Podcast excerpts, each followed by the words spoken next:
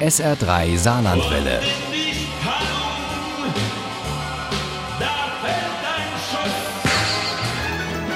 Der Krimi-Tipp.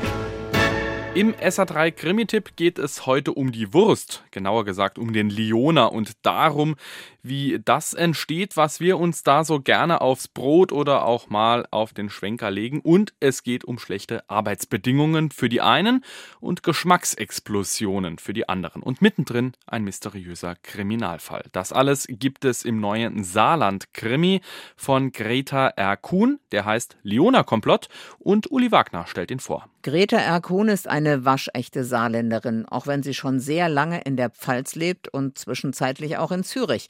Ihre Krimis spielen immer noch in der alten Heimat.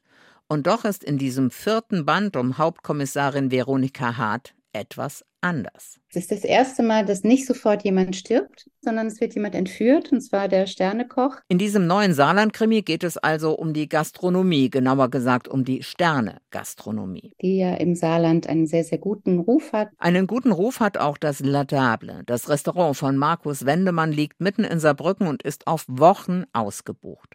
Und nun ist er verschwunden, der Sternekoch. Vor Ort bietet sich für Hauptkommissarin Veronika Hart und ihr Team ein bizarrer Anblick. Das Brot war halb abgebissen, dick belegt mit Leonascheiben. Können Sie sich das vorstellen? Mareike Wendemann, die Schwester des Sternekochs und Geschäftsführerin des La Table, vermutet das Schlimmste. Nie würde ihr Bruder das Restaurant im Stich lassen. Das sei sein Ein und alles. Sie haben GHB in der Wurst sicherstellen können. Der Schnelltest war eindeutig. Gamma-Hydroxybuttersäure, auch bekannt als K.O.-Tropfen. Krass, K.O.-Liona. Ich wusste gar nicht, dass man das auch ins Essen mischen kann. Doch im Latable soll das Geschäft weiterlaufen. Wir können ja den Gästen schlecht absagen. Ich meine, das haben wir noch nie machen müssen. Klar ist aber, dass der Ton im Latable eher ein rauer war und der Chef eher einer der strengen. Darunter hatte vor allem der Sous-Chef zu leiden. Christoph Glaser, zu sagen der Mann hinter dem Sternekoch, der immer nur parieren musste und nie glänzen durfte. Der Untergeordnete, der zweite Chef was Sous-Chef ja übersetzt heißt. Niemand sollte merken, dass Markus nicht da war. Er würde ihn ersetzen. Er war ebenbürtig. Er würde allen zeigen, dass er es drauf hatte. Während das völlig unterbesetzte Team um Hauptkommissarin Veronika Hart Zeugen befragt und verzweifelt nach handfesten Beweisen und konkreten Spuren sucht, erfahren wir Leserinnen und Leser, wie es dem Entführten tatsächlich geht. Abgelegt im wahrsten Sinne des Wortes in einem dunklen Raum, der ihm wie ein Erdloch vorkommt. Wieder kam ihm die Gallenflüssigkeit hoch. Dieses Mal konnte er sie nicht zurückhalten. Er erbrach sich neben den Eimer. Sein Schädel schien zu explodieren, der Schmerz war unerträglich. Schluchzend hielt er sich die Augen zu. Im Latable läuft es alles andere als rund. Es hagelt Beschwerden und in dem Restaurant, das früher auf Monate ausgebucht war, häufen sich die Absagen. Konkurrenzkampf konnte als Motiv also wohl auch nicht ausgeschlossen werden.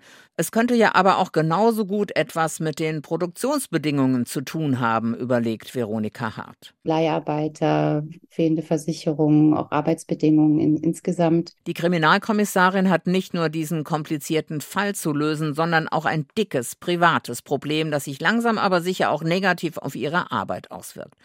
Und der Geschäftsführer der Wurstfabrik Heidmann, bei der der Sternekoch noch am Morgen seiner Entführung Leona gekauft hatte, ist alles andere als kooperativ. Doch dann wird auf einen seiner Transporter geschossen und er taucht ganz kleinlaut mit einem Stapel Briefe im Präsidium auf. Da steht, dass wir unsere Scheiße selbst essen sollen und dass wir Ausbeuter sind und Mörder und dass man den Dreck, den wir produzieren, noch nicht einmal den Maden zu fressen geben kann. Dass das alles Gift ist ja, ganz schön hart zwischendurch zugegeben, aber gut verpackt in einen spannenden Fall und garniert mit einer kleinen privaten Tragödie. Leona Komplott von Grete R. Kuhn ist obendrein noch gut geschrieben. Das garantiert Nervenkitzel mit guter Unterhaltung. Leona Komplott von Greta R. Kuhn ist bei Gemeiner erschienen. Das Taschenbuch hat 310 Seiten, kostet 15 Euro. Das E-Book ist ein bisschen günstiger. Für 11,99 Euro können Sie das erwerben. Ohne Krimi geht die Mimi nie ins Bett. Für Mimi und andere Krimi-Fans.